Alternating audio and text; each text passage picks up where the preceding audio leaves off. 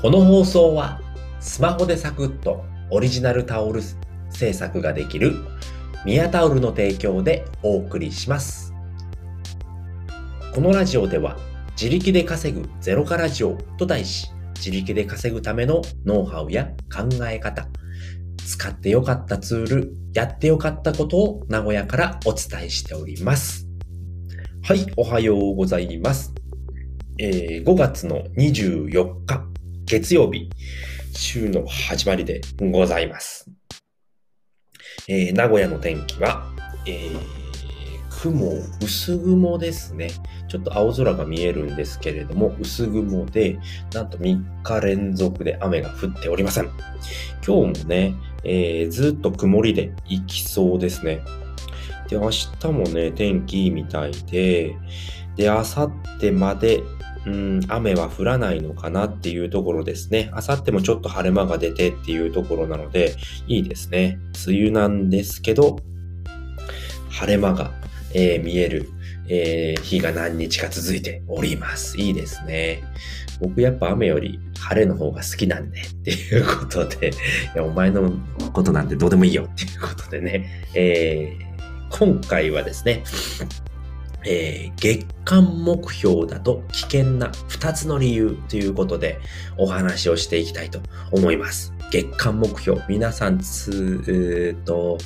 月間目標をね、えー作っていると思います。えーね、そういったね、あの、月間、今月は何々しようとかね、うん、売り上げをいくらにしようとかね、っていうふうにね、あの、月間目標を掲げていると思うんですけれども、やっぱりね、月間目標だと、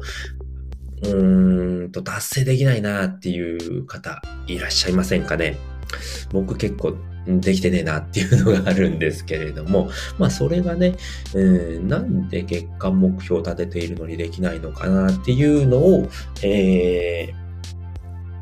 お悩みがあるかと思うんですけれども、まあ、今回お話聞いていただければ、まあ、そういったね、お悩みが、あの、なんで月間目標が達成できないんだろうっていうお悩みがね、解決できる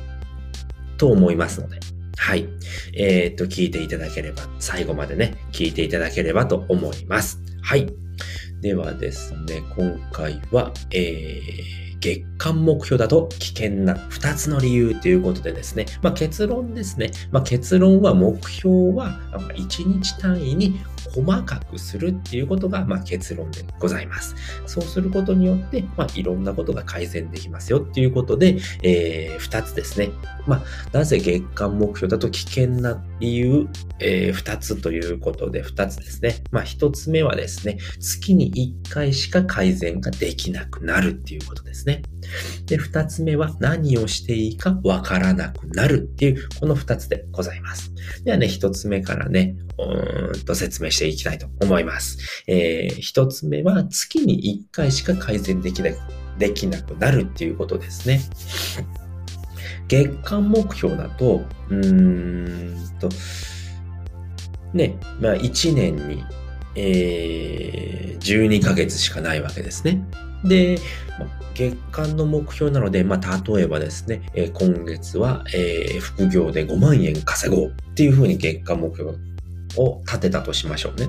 そうすると、やっぱり、えー、1ヶ月で、まあ5万円稼いでいくわけなんですけれども、どうしてもね、やっぱ1ヶ月あるので、まあその1ヶ月終わってからしか振り返らないんですよね。ああ、今月3万5千円しかダメだったな。ああ、今月は1万円だったな。今月は5千円しかいかなかったな。今月は4万円いったな。あ、もう少しだな。っていう風にね、なるんですけれども、まあ、月に1回しか改善ができなくなってしまうので、どうしてもね、まあ、うまくいかないんですよね、次の月も。うん。なので、そこをですね、まあ、例えばね、売り上げ、えっ、と、副業での売り上げを5万円にしようっていう風になったら、そこから、えっ、と、1日単位に落とし込むんですね。まあ、1日だったら、あ、1700円だな。1日1700円稼げば、えー、1月で、え5万円いくなっていうことを1日単位にするだけで、まあ、改善っていうのも、えっ、と、年に365回改善できるわけですよね。1日1日振り返るんで、そうするとね、月にしても、まあ、今まで月間目標だったから、月に1回しか改善できなかったところが、月に30回改善できるわけですよね。あ、今日甲府で、甲府だったから、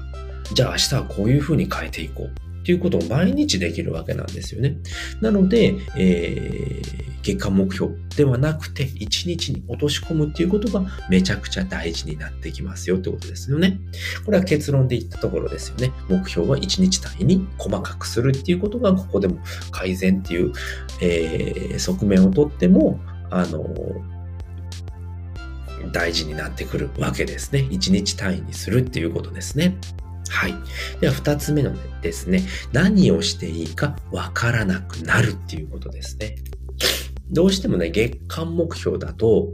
えっ、ー、と、その月間目標っていうところに逃げてしまうんですよね。1ヶ月あるから、まあ、えー、例えば10日間、えっ、ー、と、まあ、その月の、えまあ、5月だったら5月10日だとしましょうね。5月10日で今のところ、えー、副業で、えー、5万円を達成する5月の目標ですね。でも今5月の10日です。うーんと、売上はえー、1万円もいってません。まあ、5000円だとしましょうね。そうするとね、えー、と、月間目標に対して10分の1しかいってないんだけど、えー、日数的には3割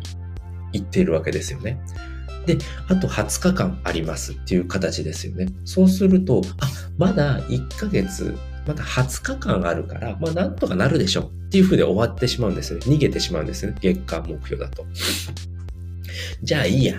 うん。じゃあまあまた頑張っていこうみたいな感じでね、終わるわけですよね。でもそれを1日に落とし込むことによって、えー、1日単位にするわけですよね。そうすると10日間で、えー、と、1日に約1700円稼がないといけないのに、えー、今、10日で、えー、と、1万円しか行ってませんよっていう風だと、1万7000円そこまでで行ってなきゃいけないんですよね。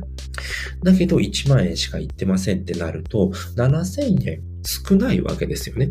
そうするとどうなるかっていうと、全然足りてないわけですよね。そこから改善していかないといけないわけですよね。どんどん。7000円今マイナスだから、じゃあ明日からはもっと稼がないといけないなっていう風になってくるわけですよね。なので、ね、毎日何をやればいいかが明確になってくるわけですよね。うん。一日一日にしていくことによって、そうすると残り4万円あるわけですから、20日間で。そうすると1日あたり2000円になってくるわけですよね。そうしたら、じゃあその11日目からは、じゃあ2000円稼げるように動いていこうっていうことになるわけですよね。そこで何をしていいのか分かってくるわけですよね。もしライターさんであれば、副業でライターをやってますだったら、1日に2000文字、あ、単価が1円、1文字1円だったら、1日に2000文字書かないといけなくなってくるわけですよね。今までの10日間っていうのは、えー、1700文字やってこればよかったんだけど、えっ、ー、と、まあ、あと20日間で4万円稼がないと目標にはいきませんよっていう風になってくるわけですよね。そうすると4万円割る20日っていうことで、えー、1日2000円っていう風になってくるわけですよね。そうなると、1日に2000文字は書かないといけないんだなっていうことが分かってくるので、そこから何をしていいのかどんどん分かってくるわけですよね。その日にはこんだけやらないといけないよ。